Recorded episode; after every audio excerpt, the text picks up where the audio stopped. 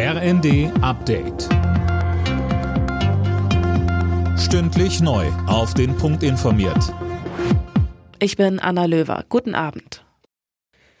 Wegen der schlechten Wirtschaftsprognosen fordern die Gewerkschaften mehr Hilfe vom Bund für die Bürger. DGB-Chefin Fahimi sagte im ZDF, dass man in der nächsten Tarifrunde die Reallöhne stabilisieren wolle. Ohne zusätzliche Maßnahmen vom Staat werde das aber nicht gelingen. Die Regierung rechnet mit einer Inflation von sieben Prozent. Wirtschaftsminister Habeck sagt, die Zahlen sind schlecht, sie hätten aber noch viel schlechter sein können. Wenn wir nicht uns vorbereitet hätten auf eine alternative Gasversorgung, wenn wir nicht die Speicher voll bekommen hätten, wenn wir keine Entlastungspakete geschnürt hätten, all dann wäre es noch dramatischer geworden.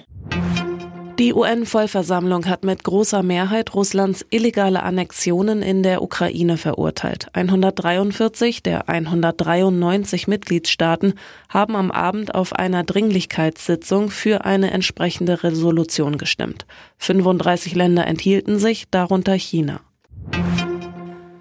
Der Bund hält an dem Ziel von 400.000 neuen Wohnungen pro Jahr fest, trotz Energiekrise und Lieferschwierigkeiten.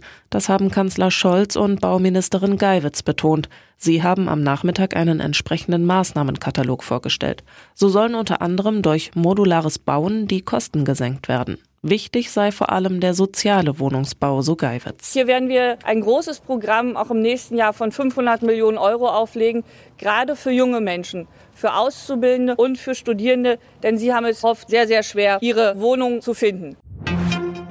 In der Fußball Champions League hat Bayern München mit 4 zu 2 bei Viktoria Pilsen gewonnen. Bayer Leverkusen unterlag dem FC Porto mit 0 zu 3 und Eintracht Frankfurt hat mit 2 zu 3 bei Tottenham Hotspur verloren.